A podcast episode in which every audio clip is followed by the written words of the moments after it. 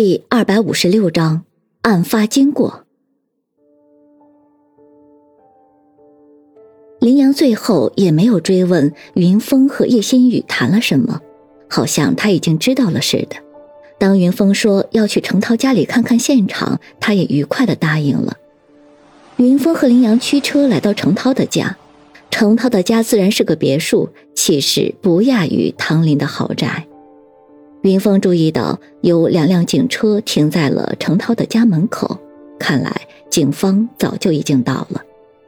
云峰和林阳刚下车，便碰到了迎面而来的安然和凌霜。安然一见到云峰，眉头微皱，马上把他拉到一边，一脸严肃的问道：“你怎么来这里了？”云峰当即把叶新宇找他的情况说了一遍。当然忽略了张巧家的事和叶星宇之间的谈话。安然听完之后默不作声，从怀里摸了一根香烟点上，狠狠的吸了一口，然后说道：“你不是不接命案了吗？最近你怎么老是破例啊？”云峰苦笑了一下：“ 可能是当侦探当久了，自带了柯南光环。虽然自己不去碰命案，但是命案总是自己找上来。就像这个案子。”本来我接的时候只是以为是恶作剧而已，谁知道调查调查就出命案了，我能怎么办？总不能违约吧？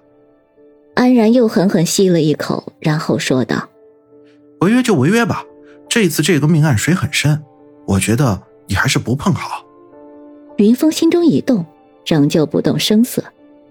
怎么，你们调查出来什么敏感信息了？安然瞥了云峰一眼，刚刚才检查完现场。能调查出什么来？但是直觉上告诉我，这次命案非同一般。云峰笑骂道：“我操，神他妈直觉！安然，你作为一名警察，什么时候办案也靠直觉了？”安然微微哼了一声，说道：“我的直觉一向很准。”说到这里，安然环顾了一下四周，看清楚没有其他人之后，才凑到云峰的面前，压低声音说道。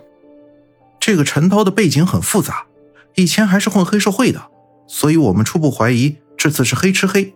而且我刚才看了陈涛的伤口，一刀毙命，手段相当熟练，可见这次对手穷凶极恶。所以你最好还是不要插手了。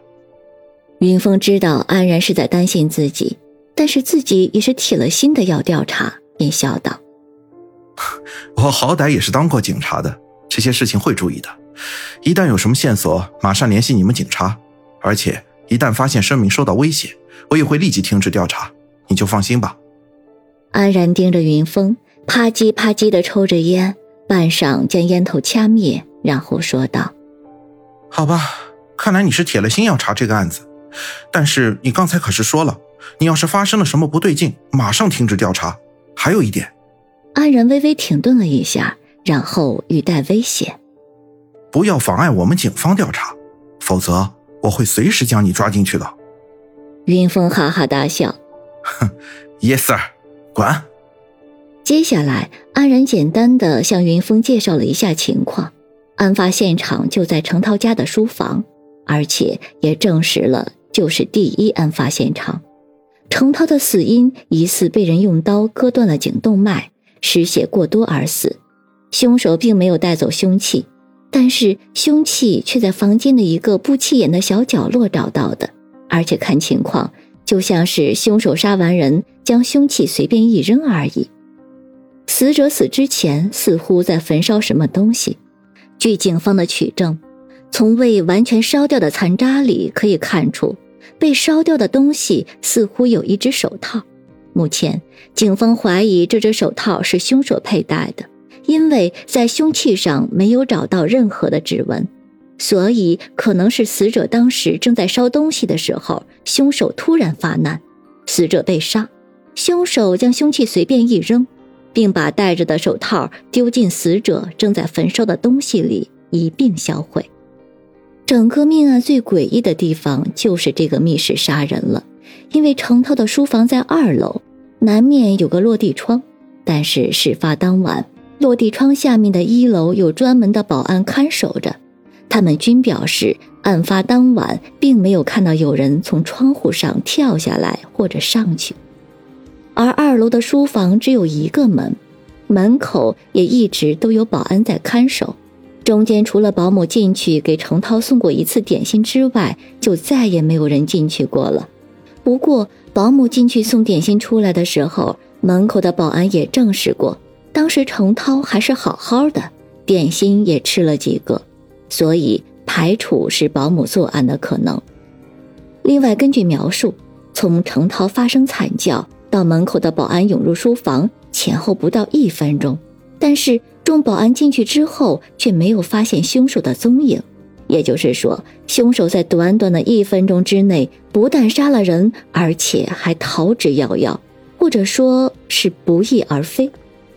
云峰带着林阳，随着安然再次进入程涛的案发现场，果然一切都如安然所说，整个书房是朝阳的，南面一个落地窗，北面是正门，书房再无其他的出入口。当然，除非是有密道，但是可惜的是，警方也想到了这一点，所以经过他们的仔细探查，最后得出的结论是程涛的书房并没有密道。云峰向程涛家的人摆明了身份之后，他们马上积极配合，看来叶新宇已经事先打好了招呼。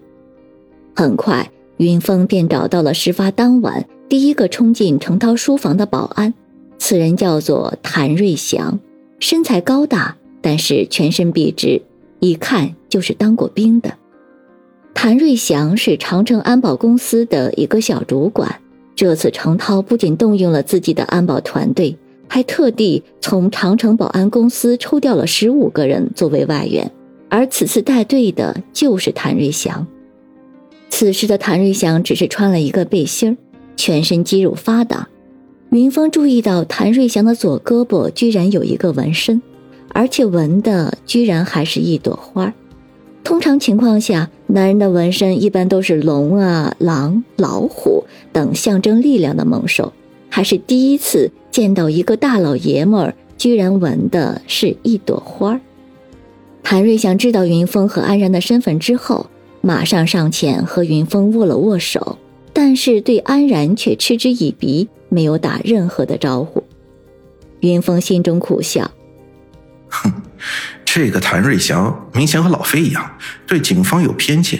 莫非也是和老飞一样，复员的时候去警局找工作，被无情的拒绝了？”安然却没有好脸色了，他不耐烦的说道：“怎么，看来被你无情的忽视了？”